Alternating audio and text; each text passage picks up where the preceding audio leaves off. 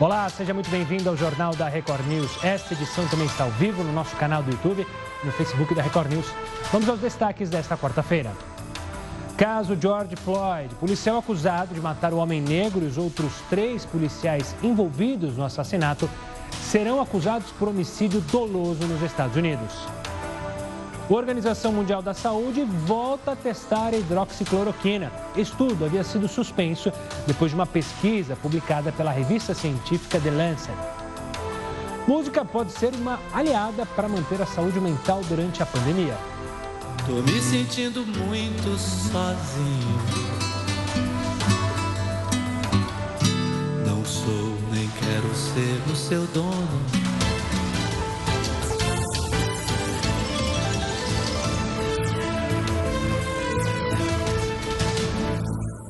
Já vamos abrir esse JR News com uma notícia bacana. Uma das vacinas mais promissoras no combate à Covid-19 vai ser testada no Brasil ainda neste mês. Os primeiros resultados mostram que ela é segura e, por isso, então, a partir de agora, mais gente pode ser testada e pode ajudar a descobrir, então, se a vacina realmente funciona. Os pesquisadores da Universidade de Oxford, no Reino Unido, já estudam os efeitos da vacina em mais de 10 mil pessoas. O Brasil, primeiro país fora da Europa a participar dos testes, foi escolhido porque ainda tem alta transmissão do coronavírus. 2 mil voluntários de São Paulo e Rio de Janeiro vão participar. A vacina usa uma versão enfraquecida do vírus para a produção de anticorpos. A ideia é que o organismo esteja preparado para reagir quando tiver contato com o coronavírus. Macacos já receberam as doses, foram infectados e o resultado permitiu a aplicação em humanos. No Brasil, os testes vão ser conduzidos por um centro de excelência da Universidade Federal de São Paulo. Foram contratados profissionais médicos especificamente para o teste, comprado equipamentos né, para proteger as pessoas que forem participar e para as pessoas poderem ser testadas. Todos os dias, 100 pessoas vão receber né, a vacina ao longo dos próximos dias é, e depois eles vão ter visitas de acompanhamento para ver como está evoluindo. Os voluntários são adultos que ainda não foram infectados. Nesse momento, a prioridade é testar profissionais da saúde que estão na linha de frente no combate à Covid-19. Isso porque eles estão muito expostos ao coronavírus, o que aumenta a chance de descobrir se a vacina realmente funciona.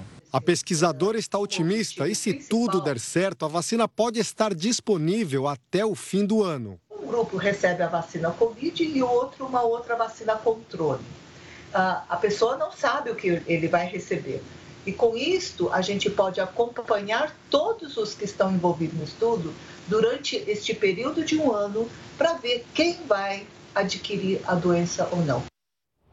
Vamos mudar de assunto, falar de economia, porque o dólar que estava lá no alto Hoje fechou numa queda, a gente quase chegou àquele patamar de R$ reais, na verdade fechou em 5,7, mas chegou a bater 5,1 centavo. Só que sempre que a gente fala em dólar, tem a questão, o que, que isso afeta no nosso dia a dia? Quem está aqui para explicar com a gente é o professor Heródoto Barbeiro. Antes de mais nada, uma boa noite, professor. Olá, Gustavo. Geralmente, quando o dólar cai, o que acontece com a Bolsa? A Bolsa sobe. A bolsa subiu para 93 mil pontos, rapaz. É uma coisa inacreditável. Fazia tempo. Inacreditável. Em pouco tempo, a bolsa ganhou todos os pontos que estavam perdendo aí. Não recuperou totalmente, mas recuperou muito. Agora veja, o dólar chegou a perto de seis reais. Hoje, como você falou agora um pouquinho, ele está perto de cinco reais. Então houve uma queda realmente importante no dólar. Olha que coisa interessante. Você ouvia falar que o dólar ia passar de 6, ia para 6,50 e ele cai para cinco reais. Agora veja o seguinte, vamos mostrar a nossa primeira telinha só para a gente ter uma ideia de quanto tempo essa mudança ocorreu. Olha lá, hoje ele fechou a zero sete. Em maio ele estava quase seis, estava cinco reais noventa centavos. Então o dólar caiu bem durante esse período, essas duas semanas aproximadamente. Agora, Gustavo, por que, que isso aconteceu? É uma pergunta que qualquer um de nós fica sabendo. Porque começou a aparecer muito dólar no mercado. Então, de onde veio? veio de fora. Mas ué, mas o pessoal não estava levando esse dinheiro para fora? Pois é. Mas acontece que tem tanto dinheiro lá fora, tanto dinheiro lá fora, que eles resolveram aplicar nos países emergentes. Um deles é o Brasil. Com a chegada do dólar no Brasil, bola de fora, o que aconteceu? Excesso de oferta, o dólar caiu. Agora, no meu dia a dia, o que é que me interessa isso? Eu não ganho em dólar, nós não compramos as coisas em dólar, nós não temos salário em dólar. Mas olha, um dólar mais baixo, ele tem efeitos favoráveis na economia brasileira, fácil da gente poder entender. Qual é? Os produtos importados vão chegar mais baratos do Brasil. Porque uma coisa é eu comprar seis reais, hoje eu comprar cinco. Né? Um produto, por exemplo, sei lá, é, um componente eletrônico qualquer. Os insumos para a agricultura brasileira, que vêm também de fora, ficam mais baratos. E aqueles componentes eletrônicos todos que a gente usa em celular e numa série de aplicações também ficam mais baratos. Então está aí a face da moeda, quando o dólar fica mais barato, cai, fica mais barato, é favorável. Agora vamos virar outra face da moeda. Como se diz, Gustavo, são, ah, como é que chama? Ah, uma faca de dois legumes. Qual é o outro legume? Outra face. Outra face não é favorável. Por que, que não é favorável? Porque, logicamente, se o real fica mais forte em relação ao dólar, produto brasileiro fica mais caro no mercado internacional. os produtos do agronegócio brasileiro, soja, milho, sorgo, que a gente está vendendo, açúcar, fica mais caro. Minério brasileiro também fica mais caro, o níquel, o minério de ferro e tudo mais que a gente vende.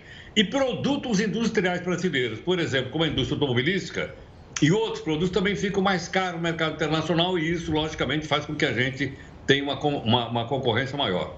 Então, são esses pontos fundamentais que mexem com o nosso dia a dia, com o nosso cotidiano.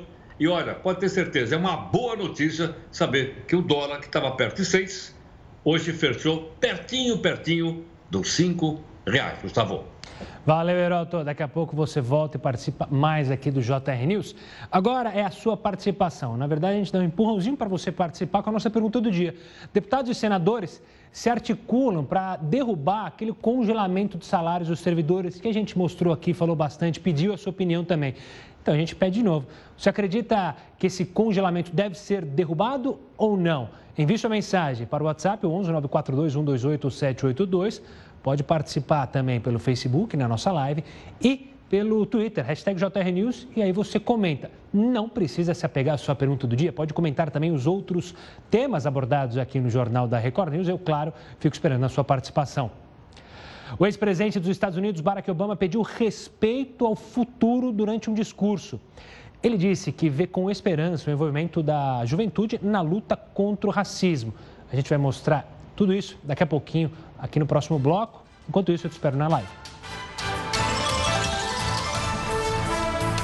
Estamos de volta com o JR News. No começo da pandemia, muito se falou que o clima poderia influenciar e estava a nosso favor, inclusive, na hora de disseminar o coronavírus. Aqui era quente e tal mas isso não foi comprovado. Mas e a poluição? Será que ela influencia de alguma forma na ação do vírus? Você vai ficar sabendo agora. Várias pesquisas divulgadas por instituições internacionais, como o Instituto de Tecnologia de Massachusetts, negam que existe uma relação entre a temperatura e a propagação do coronavírus. Em contrapartida, outros fatores climáticos, como a poluição, podem ter alguma influência na ação do coronavírus. Pesquisadores dos Estados Unidos constataram que em lugares onde a poluição é maior, o vírus é propagado com mais facilidade. Aqui no Brasil também já existem pesquisas sobre esse assunto. A USP coletou uma amostra da poluição de São Paulo e está fazendo um teste sobre esse material para avaliar se as substâncias tóxicas podem facilitar a entrada do vírus. No início da pandemia, o maior questionamento era se as temperaturas mais altas dificultam a disseminação do coronavírus por causa das experiências com outras doenças, como a gripe, por exemplo, que se propaga com mais facilidade no inverno e no outono. Mas especialistas afirmam que isso ocorre principalmente pelo ambiente seco e não tanto pela temperatura, que gera uma predisposição das células pulmonares e o ressecamento das mucosas. Todos os anos, né, a gente experimenta um, um aumento muito grande das viroses respiratórias na, na época do inverno. Né, por vários motivos. As pessoas ficam mais tempo reclusas dentro de casa, em ambientes mais fechados, a baixa umidade do ar mantém as partículas em suspensão por mais tempo. Isso tudo favorece as, as viroses de modo geral. Presume-se que também o coronavírus. O lado bom é que o distanciamento social diminuiu a emissão de carbono e isso pode ser um importante exemplo para o futuro do planeta. Olha, o comércio de São Paulo registrou uma queda de 67% nas vendas no mês de maio. isso já era esperado, né? Para saber como o comércio está se virando nesse momento de pandemia, eu converso com Alfredo Cotait Neto, presidente da Associação Comercial de São Paulo. Obrigado pela participação, Alfredo. Antes de mais nada, claro que a gente estava esperando é, uma queda. Mas essa queda, na avaliação de vocês, foi a que era esperada? Foi acima? Foi abaixo? Está controlada? Como que a gente pode analisar esse número, Alfredo? Boa noite, Gustavo. Boa noite para todos os telespectadores. Bom, uh, o comércio paulistano do varejo teve uma queda de 67% na média, uh, comparando o mês de maio de 2020 com o mês de maio de 19. É interessante analisar é, essa queda, como ela é, é uma média, e é, nós constatamos que as vendas a prazo caíram 57,5% e as vendas à vista caíram 74,5%. Ou seja, claramente você vê que ah, o comércio digital como é um, um, os pagamentos são em geral a prazo, teve uma influência grande ah, ah, ah, nesses números. E Alfredo, me diz uma coisa, agora a gente está num processo de flexibilização, pelo menos uma tentativa inicial aqui no Estado. É, isso dá um ânimo maior para os comerciantes ou por causa do medo ali é, das pessoas em comprarem, irem às ruas, isso também vai ter um impacto negativo ainda nos próximos meses? Acreditamos que uh, o, o, o impacto continua sendo negativo e é uma pena que o comércio não vai poder capturar um pouco do Dia dos Namorados, né? Uh, e é interessante, Gustavo, porque se nós fizermos a comparação ah, do mês de maio de 2020 com abril de 2020, nós vemos que o comércio varejista cresceu 5%. E é exatamente em decorrência do Dia das Mães. Ah, só para você ter uma ideia, normalmente, como por exemplo no ano de 2019, esse, ah, o Dia das Mães representou, por causa do Dia das Mães, representou um aumento de 25% nas vendas do varejo em 19. Só para você ter uma ideia da, do impacto importante para o comércio que é o Dia das Mães. E agora, em junho, nós temos o Dia dos Namorados. Pode ser que alguns uh, comerciantes do varejo estão abrindo brevemente a sua porta para tentar capturar um pouco dessas, dessas vendas, mas nós temos a certeza que será também um impacto semelhante. Se houver um crescimento é, em relação a, em junho, em relação a maio, será exatamente por ter capturado um pouco do Dia dos Namorados. Fora isso, ainda nós estamos com uma expectativa de, de que essas vendas vão ficar nesse patamar de 65% a 67% de queda na média. Tá certo. Alfredo, quero agradecer demais a sua participação aqui para analisar o setor de comércio, que, claro, é o que mais sofre, um dos que mais sofre com essa pandemia. Obrigado pela participação.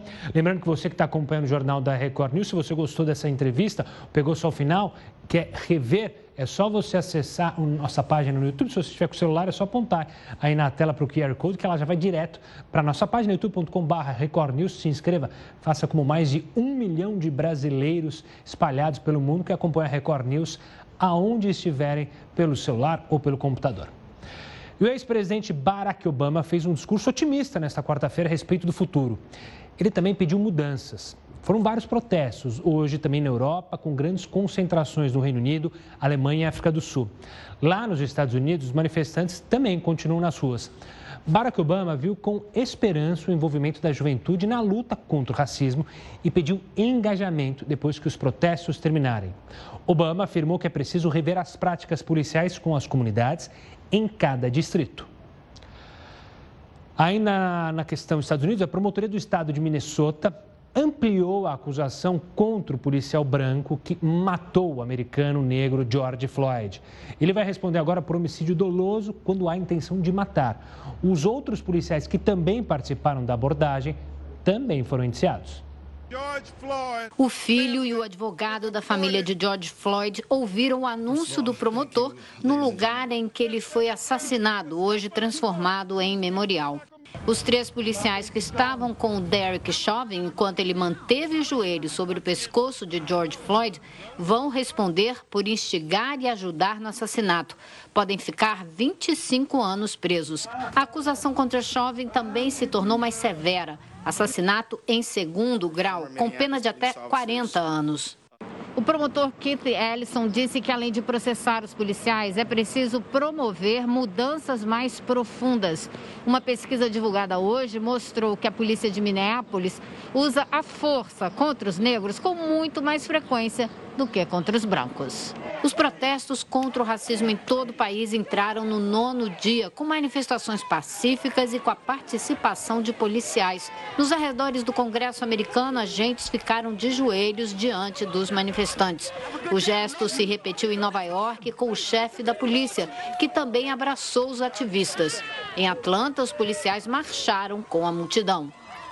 Nos ombros do jogador de basquete Stephen Jackson, amigo da família, a filha de George Floyd, de seis anos, garantiu: Meu pai mudou o mundo. E olha, ainda falando sobre os Estados Unidos, tem gerado polêmica a declaração do presidente Donald Trump. A gente falou do ex-presidente sobre denunciar o movimento Antifa como organização terrorista. Na Alemanha, onde o movimento surgiu, Antifa é uma abreviação de antifascista, como muitos de vocês devem saber. Mas para explicar melhor a história por trás desse termo, eu chamo aqui o professor Heródoto Barbeiro, que vai falar um pouco mais sobre isso, porque nas redes sociais muita gente se empolga e sai falando muitas coisas. Então, diga lá, professor, o que, que a gente tem de história para falar da Antifa? Olha, uh, Gustavo, antifas quer dizer antifascista. É uma palavra alemã, de origem alemã. Aliás, a palavra correta é ação antifascista, em alemão. E esse movimento chamado Antifas, ele nasceu na Alemanha em 1932, portanto ele tem mais de 100 anos de nascimento. Ele nasceu dentro do Partido Comunista da Alemanha em 1932, quando houve uma eleição muito, muito forte lá entre a extrema-direita de um lado e a extrema-esquerda do outro. A extrema-direita acabou ganhando. A extrema-direita era a extrema-direita fascista.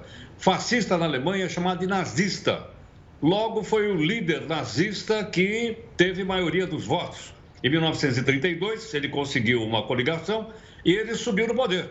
Esse cara, você sabe, todo mundo sabe, o mundo inteiro sabe, se chama Adolf Hitler, que em 1933 assumiu o poder na Alemanha e em 1934 deu um golpe de Estado e virou ditador.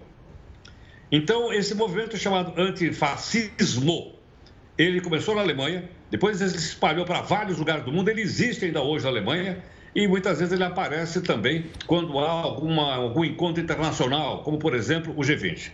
Então, o fascismo é uma teoria política de extrema direita. Nasceu na Alemanha, como eu disse, na forma do nazismo, mas o nome fascismo vem do latim, porque ele também se desenvolveu na Itália e em vários outros países do mundo. Portanto, ser antifascista significa ser anti-extrema direita. É isso a explicação histórica, sem qualquer opinião para saber se isso é bom ou se é ruim. Tudo bem, Gustavo? Tudo ótimo. Obrigado por mais uma aula, professor Heródoto Barbeiro. Como disse, né, o fascismo ganhou força na Itália através do, nome de do grande nome de Mussolini. Bom, por isso que é importante você saber a história, aqui sem nenhum tipo de viés, para você entender claro, argumentar se é a favor, se é contra aquilo ou aquilo outro.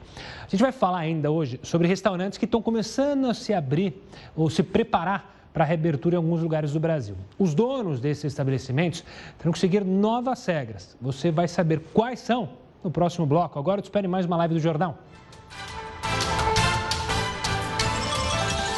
Estamos de volta para falar dos principais campeonatos de futebol do mundo que já estão com data marcada para o retorno. É esse mês. Mas e os jogos no Brasil? Tem alguma previsão de volta? Veja agora na reportagem. Os fãs de futebol estão sofrendo de abstinência. Já se vão pouco mais de dois meses sem ver a bola rolando nos campos Brasil afora. Na Europa, a queda na curva de contágio do coronavírus abriu os caminhos para a retomada do futebol. Na Alemanha, por exemplo, o campeonato recomeçou em maio e agora em junho será a vez da retomada em países como Espanha, Itália, Inglaterra e Portugal. Mas você deve estar se perguntando: e aqui no Brasil? Bom, a polêmica sobre o retorno do futebol no Brasil está grande e já dura algumas semanas. Os estados brasileiros continuam registrando um número crescente de casos da Covid-19, o que torna o cenário inseguro para um possível retorno. Por sua vez, quem defende que os campeonatos devem recomeçar logo cita os impactos financeiros causados pela paralisação. Muitos tiveram sua situação financeira agravada nesse período. O Corinthians, por exemplo, teve que demitir funcionários e vários clubes reduziram os salários dos seus atletas.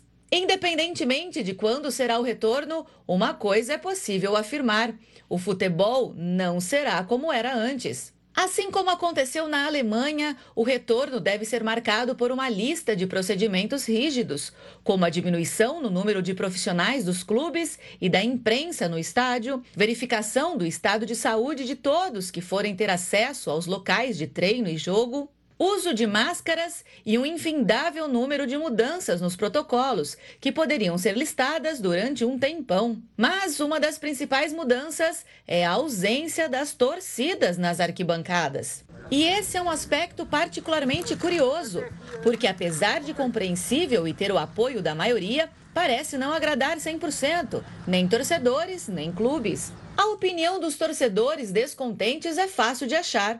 É só entrar em qualquer rede social para ver inúmeras pessoas reclamando que futebol sem torcida não é futebol. Ao mesmo tempo que a ausência de público dá uma facada nos cofres das equipes. Isso porque a renda das bilheterias faz uma diferença grande na hora dos clubes fecharem as contas. Para se ter uma ideia, o clube que mais arrecadou nesse quesito no ano passado foi o Flamengo foram aproximadamente 53 milhões e meio de reais que a presença da torcida rubro-negra levou ao clube carioca. E mesmo para o que menos faturou, o Atlético Mineiro, o valor é expressivo. Foram quase 5 milhões de reais só com bilheteria.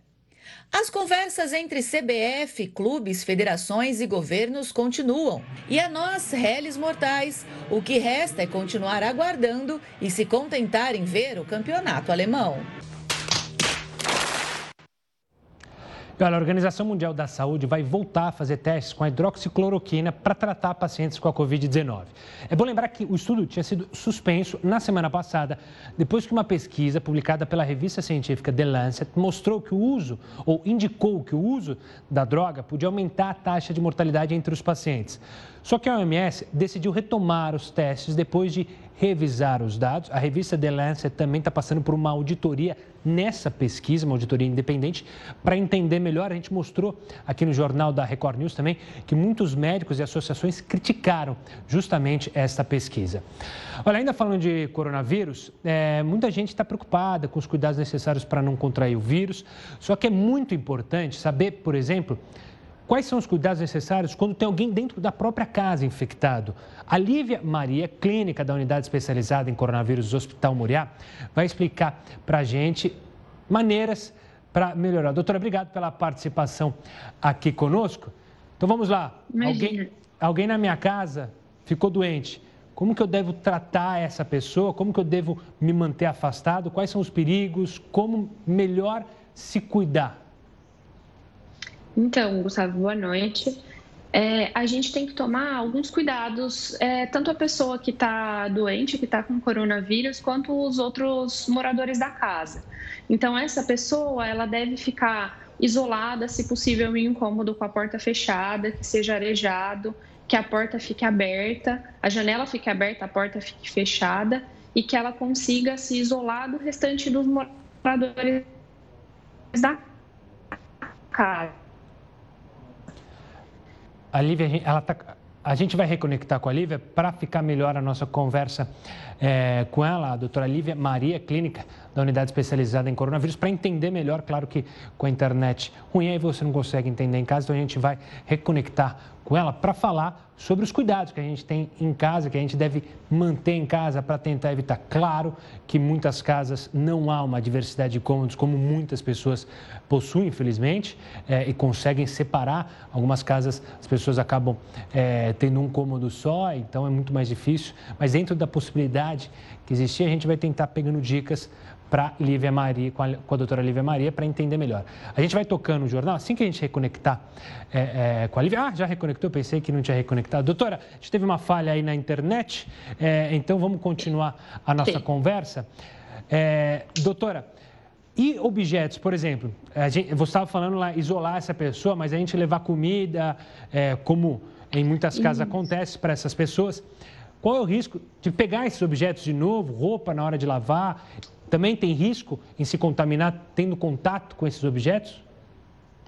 Sim, tem risco sim. Então a gente deve, se possível, isolar, como por exemplo, toalha de rosto, toalha de banho, talher, é, todos os itens de uso pessoal dessas pessoas e tomar bastante cuidado na manipulação. Então, aquele familiar que for cuidar mais próximo do paciente, da pessoa que está com coronavírus da casa, ele tem que tomar bastante cuidado na hora que ele manipular essas coisas, que ele levar as refeições, que ele buscar. Então, sempre reforçar de todo mundo da casa a higiene e a lavagem de mãos. Então, os bons hábitos de higiene eles devem ser ainda mais reforçados. Lavar esses talheres com água e sabão, ter cuidado na hora de higienizar as toalhas, roupa de cama, roupas pessoais de quem está doente e os cômodos mesmo da casa onde essa pessoa está. Então, cuidado na hora de limpar o banheiro, de limpar o quarto onde essa pessoa está ficando a maior parte do tempo.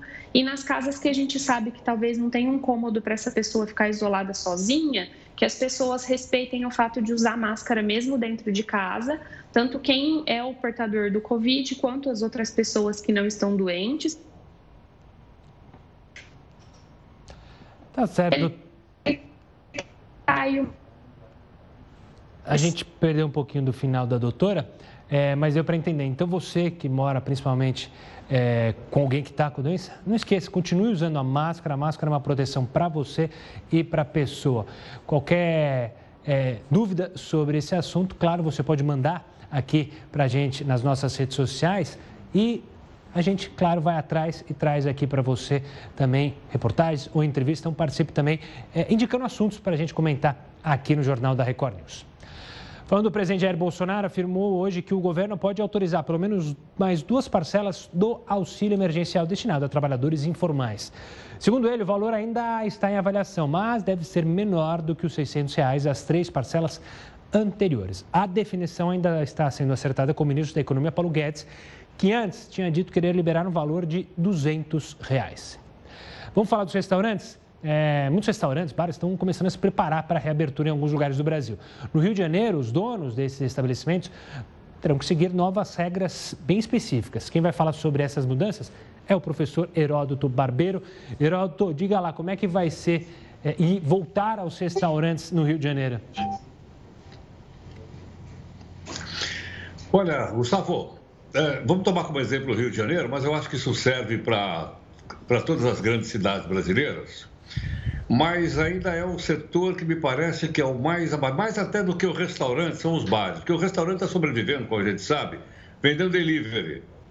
E eles estão ah, dizendo: olha, a gente pode abrir agora com 20% da capacidade por aí afora.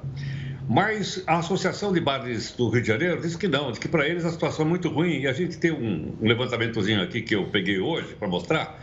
Vamos mostrar o nosso primeiro telão, qual é o impacto que isso tem. Olha só. Segundo, então, a Associação de Bares e Restaurantes, da primeira rodada, o primeiro impacto da doença no Rio de Janeiro fez fechar 20 mil bares no Rio de Janeiro. Bares e restaurantes. 20 mil fechados. E eles acreditam o seguinte, que mesmo com a reabertura, o pessoal não vai ter capital de giro, aquela grana para você poder comprar, pagar, vai poder pagar aluguel. Então, consequentemente, na segunda rodada, isso pode chegar a 30 mil estabelecimentos fechados no Rio de Janeiro. Agora você imagina assim, 30 mil, você calcula quantas pessoas vão ser colocadas na rua, quantas pessoas vão perder emprego exatamente por causa dessa área. Há saídas? Sim, eles estão indicando. Vou mostrar aqui na segunda tela, que serve, como eu disse, para outras grandes cidades do nosso país. Ou seja, nós temos o seguinte: abriu, muito bem, a hora que abriu os bares, abriu os restaurantes, o pessoal vai lá, eles acreditam o seguinte: no primeiro mês, eles vão ter no máximo, no máximo 30% de público. Então, no restaurante que cabe 100 pessoas, só 30 vão estar lá. No segundo mês, a coisa vai melhorar. De 30 vai subir para 40. Então, em 100 lugares, vão ter 40 lugares ocupados no segundo mês. E no futuro, eles acham que vão chegar na metade, mas que as pessoas não vão voltar com aquela mesma intensidade que tinha no passado. Portanto, é por isso que a quebradeira, no Rio de Janeiro, na área de bares, na área de restaurantes, vai continuar mesmo depois do fim da pandemia, como vem sendo, inclusive, mostrado aqui no jornal, gradativamente com essa reabertura. Por quê? Porque as pessoas têm medo, não é? estão tomando todo cuidado, mas ainda assim as pessoas têm medo, por isso o impacto. Outra, outra, outro detalhe interessante, vou mostrar mais uma telinha aqui para a gente poder ver. É, diz lá, é, agora o pessoal vai tomar cuidado, vai tomar o máximo cuidado. Em alguns restaurantes, eles vão até fazer uma separação de acrílico, separando uma mesa da outra para não ter perigo das pessoas ah, contaminarem umas das, uma das outras. Outro cuidado: o cardápio não vai ser necessariamente mais aquele livrinho que põe em cima da mesa, Gustavo. Vai ser, pode ser na base do Zap Zap.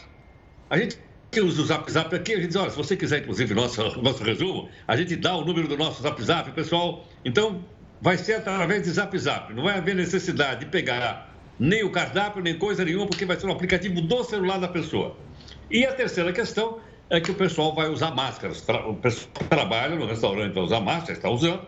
E o pessoal que entrar no restaurante também vai ter que usar máscara. Claro, Gustavo, que na hora de comer vai ter que tirar a máscara. Porque ainda não inventaram uma máscara que a gente seja capaz de tomar uma cerveja ou de comer uma macarronada né, na máscara, tá certo? Eu já vi várias brincadeiras por aí, mas por enquanto não existe. Então, em linhas gerais, né, eu acho que essas são as questões que afetam o mercado no Rio de Janeiro e afetam também no, no Brasil. Agora, eles estão dizendo, bom, mas a gente vai, vai melhorar. De que forma? Eles estão propondo um selo de qualidade. Os restaurantes e bares que seguirem todas as recomendações da higiene e da saúde recebem lá um selo de qualidade. É polêmico, mas estão propondo. Outros estão pedindo à prefeitura o seguinte: me deixa colocar mesinha na calçada. Como tem, por exemplo, em outras cidades do mundo. Aqui, o espaço público, logicamente, é administrado pela prefeitura. Mas eu acho que numa situação como essa, talvez poderia a, a, a, as, as calçadas serem colocadas mesinhas na calçada. Em alguns lugares já tem, mas aí liberaria para todo mundo mesa na calçada. E o outro é a usação, o, é o uso então do QR Code, que a gente usa também aqui no jornal, nós somos todo informático, né? Para que a pessoa então possa fazer os seus pedidos e possa ficar tranquilamente lá no bar aberto. Olha, a situação realmente não é confortável para dono de bar, dono de restaurante, nem no Rio e nenhuma outra grande cidade do país, infelizmente. Essa não é uma notícia tão boa quanto aquela do dólar. Fazer o quê? Claro, não dá para dar só notícia boa e também não dá para só dar notícia ruim. Heroto, obrigado pela participação. Amanhã a gente se fala no mesmo horário e no mesmo local, combinado? Hasta amanhã. Hasta amanhã, né? Quando fala de selo de qualidade, eu sempre fico com um pezinho atrás, porque tem gente que gosta de se aproveitar, de olha, eu te dou um selo aqui, não precisa estar tão limpinho, é só você me pagar um por debaixo dos panos, né? Vocês sabem muito bem do que eu estou falando. Você sabia que a música, é a música, pode influenciar nosso humor? Acho que disso você já sabe, né? Mas, inclusive, durante esse período de isolamento, você vai entender o motivo técnico para isso, porque eu sei que você, quando ouve uma boa música, fica mais feliz ou até pode ficar mais triste, dependendo da letra. Agora, eu espere mais uma live do jornal e a gente volta já já. E o governador Wilson Witzel, investigado por suspeita de corrupção, é alvo de 10 pedidos de impeachment, rompeu o contrato com a organização social IABAS, que foi contratada para construir e administrar os hospitais de campanha. Ao anunciar a decisão, o governador Wilson Witzel fez uma denúncia. A gota d'água foi saber que os respiradores que eles estavam importando não são respiradores, são carrinhos de anestesia. O IABAS alega que o governo tinha conhecimento dos equipamentos comprados e que há nove dias já havia decidido encerrar o contrato, porque, de acordo com o Instituto, em 40 dias o governo fez mais de 20 mudanças no projeto.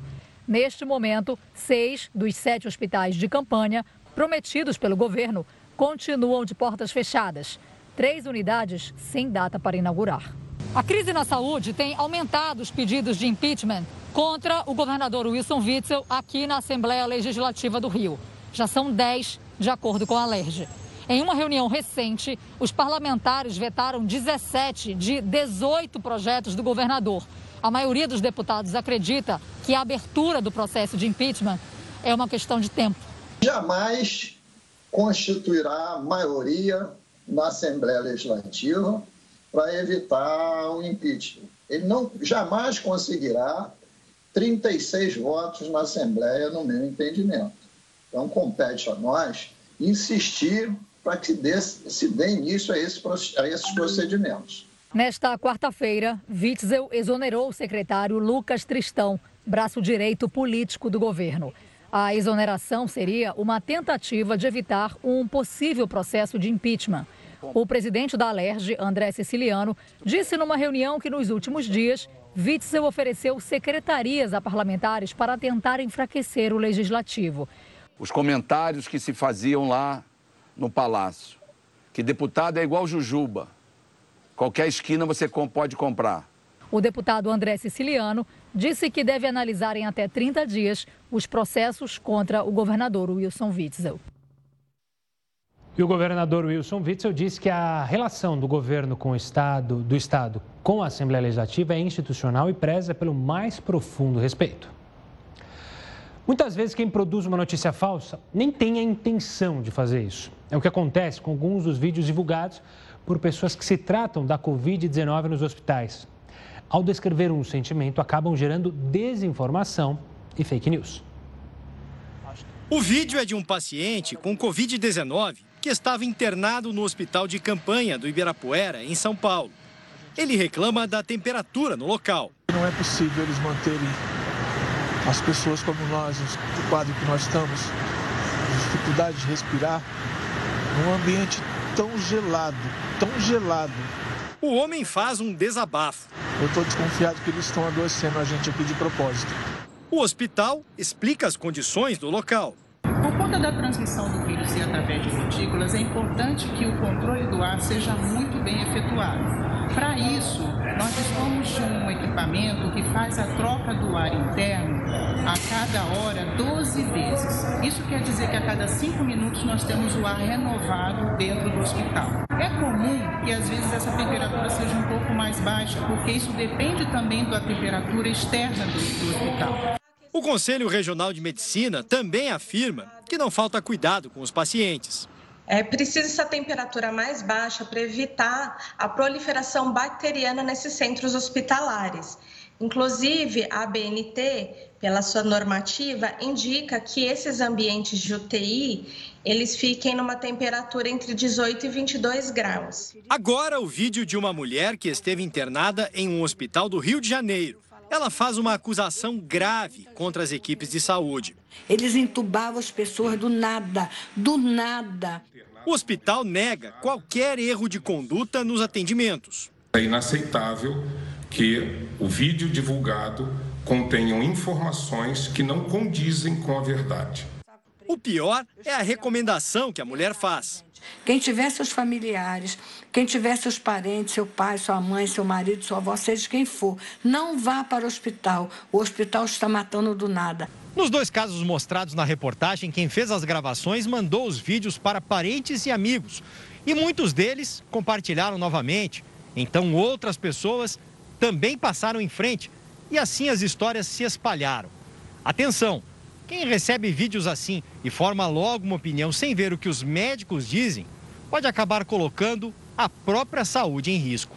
Os pacientes que realmente precisam de assistência deixarem de procurar esses serviços, né? É importante que as pessoas não disseminem mais medo.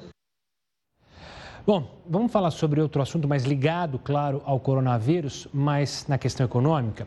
Os locais que já começaram a flexibilizar o isolamento estão passando por uma fase inusitada, é o chamado consumo de vingança. Você já ouviu falar nisso? Para explicar melhor, eu converso agora com a Liana Bittencourt, que é diretora de uma consultoria especializada no desenvolvimento de gestão e expansão de redes de negócios. Obrigado pela participação aqui conosco. Liana, explica para a gente. É quando fala vingança, eu fico achando que é algo negativo. Mas, ao que parece, esse consumo de vingança não é negativo, pelo menos para o comércio. Sim, é, o Revenge é, ele foi criado no momento em que a China tinha alguma dificuldade em ter os produtos é, de consumo. E quando abriu o mercado, todo mundo se sentiu com muita vontade de consumir. O fato é que a gente viu isso acontecendo no mercado chinês recentemente, é, empresas como a Hermès, que é uma empresa de luxo, faturando 2,4 milhões em um único dia e nós temos percebido algumas iniciativas como essa em outros países. É, Portugal, lojas, é, clientes esperando as lojas abrirem, na França, na Coreia do Sul. Então, talvez esse tempo de reclusão, 60 dias, 90 dias em casa, faz com que os consumidores se permitam um presente, né? Então, esse revenge é no sentido de é, dar o troco no bom sentido do consumo, de lhe permitir fazer. Ou seja, é o que todo mundo está passando em casa, imagino que todo mundo tem aquela coisa. Quando acabar isso aí, eu vou viajar com minha família. Eu vou comprar, você falou em Hermê, uma bolsa dos meus sonhos. Vou comprar um carro. É basicamente isso, né?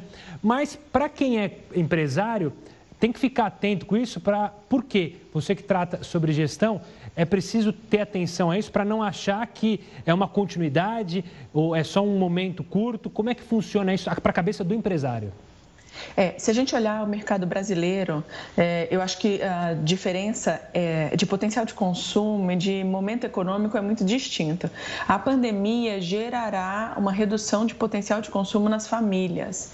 Então, ainda que a classe alta, média alta, é, possa fazer o revenge, né, essa vingança e consumir mais, é algo temporal e, e no início, depois volta à normalidade. Entretanto, é, o uh, empresário brasileiro vai sentir uma redução no potencial de consumo da grande massa. Né? Então, eu acho que é algo que, lógico, dá um certo alívio nos primeiros dias, mas eu acho que não se repete como uma frequência no nosso mercado brasileiro, infelizmente. E a gente também tem a questão que a gente não passou por uma quarentena muito parecida com a de outros países, né? Uma quarentena, de fato, todo mundo ficar trancado em casa. Havia um aconselhamento. Isso também pode ter impactos nesse consumo é, logo que, entre aspas, abrir. Eu acho que sim a gente vai ver um consumo é, um pouco maior, talvez naquele momento, mas de classes médias e médias altas. Mas, Gustavo, tem uma questão que eu acho muito relevante, que o consumidor, de uma forma ou de outra, aprendeu a ser digital. Né? Nós, que somos os estudiosos, levamos muito tempo é, qualificando o comportamento de consumo e, na verdade, hoje todos se tornaram um consumidor mais digital mais aberto à possibilidade de não necessariamente é, ir à loja. Então, eu acredito que os dois mundos vão existir, o online e o offline, a loja e o e-commerce, mas vai ser um equilíbrio desses canais, porque não porque o consumidor viveu a sua experiência digital e eu não acredito no retrocesso. Ou seja, é um aviso importante para justamente empresários que ainda não tinham o e-commerce, não tinham é, uma ação forte nas redes sociais, para pegar essa lição do coronavírus e manter, né? É, é uma tendência, como você disse, que não deve voltar para trás e deve até aumentar ainda mais, né? É, o consumidor aprendeu a ser digital, as empresas deveriam ter utilizado esse tempo também para se digitalizar.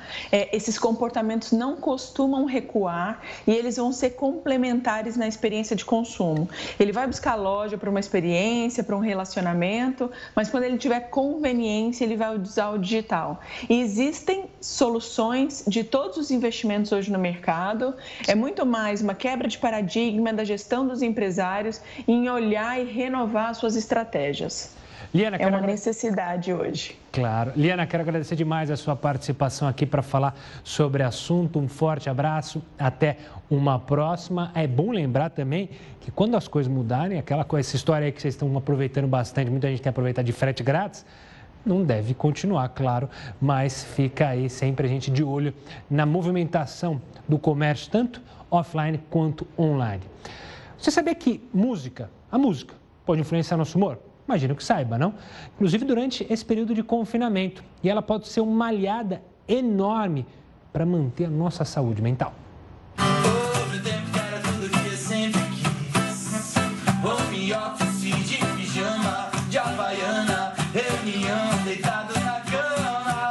É difícil imaginar um mundo sem música. Em tempos de confinamento, mais ainda.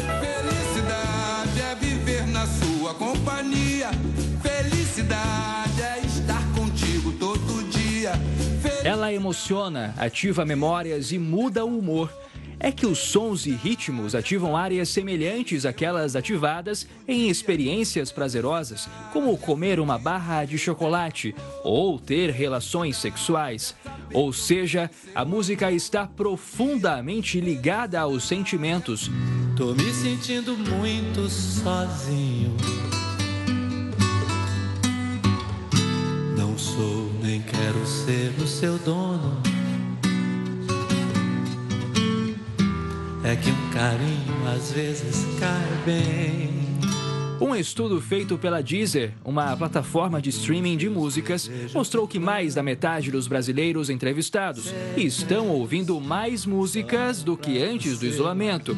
A justificativa para o aumento desse consumo é melhorar o humor e disfarçar a solidão. Tô com saudade de te encontrar. Me conta da tua janela. Me diz que o mundo não vai acabar.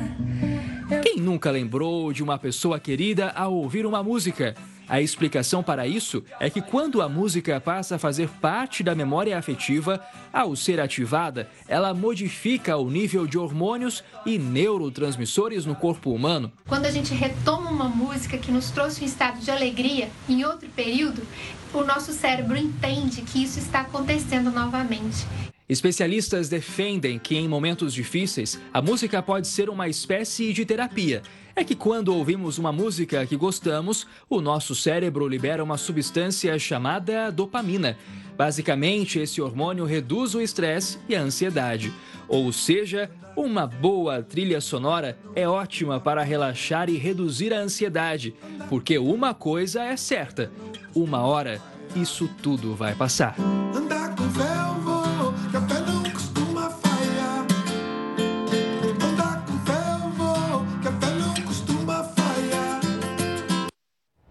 E a sua trilha? Qual é a sua trilha que tem embalado essa sua quarentena? Olha, um idoso que completou 88 anos há dois dias no hospital recebeu alta hoje depois de se curar da Covid-19. Foi em Caxias do Sul, lá na Serra Gaúcha. Adelfino Gades comemorou aniversário na segunda-feira. Olha a imagem dele aí. Ele estava internado desde o dia 21 de maio. A emoção na hora de ir embora foi registrada pela equipe por quem acompanhava a saída dele. Estava até com sininho. A saída dele lá do hospital foi uma festa.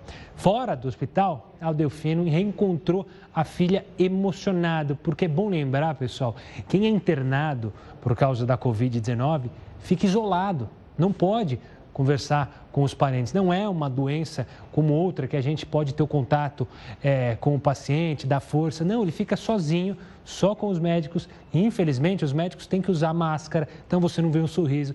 Por isso a emoção e a gente quer desejar muitos anos de vida aí para o seu Adelfino, lá da Serra Gaúcha. Olha, o Jornal da Record News fica por aqui, mas agora você acompanha mais uma edição do Jornal da Record para ficar muito mais bem informado. Uma boa noite e até mais.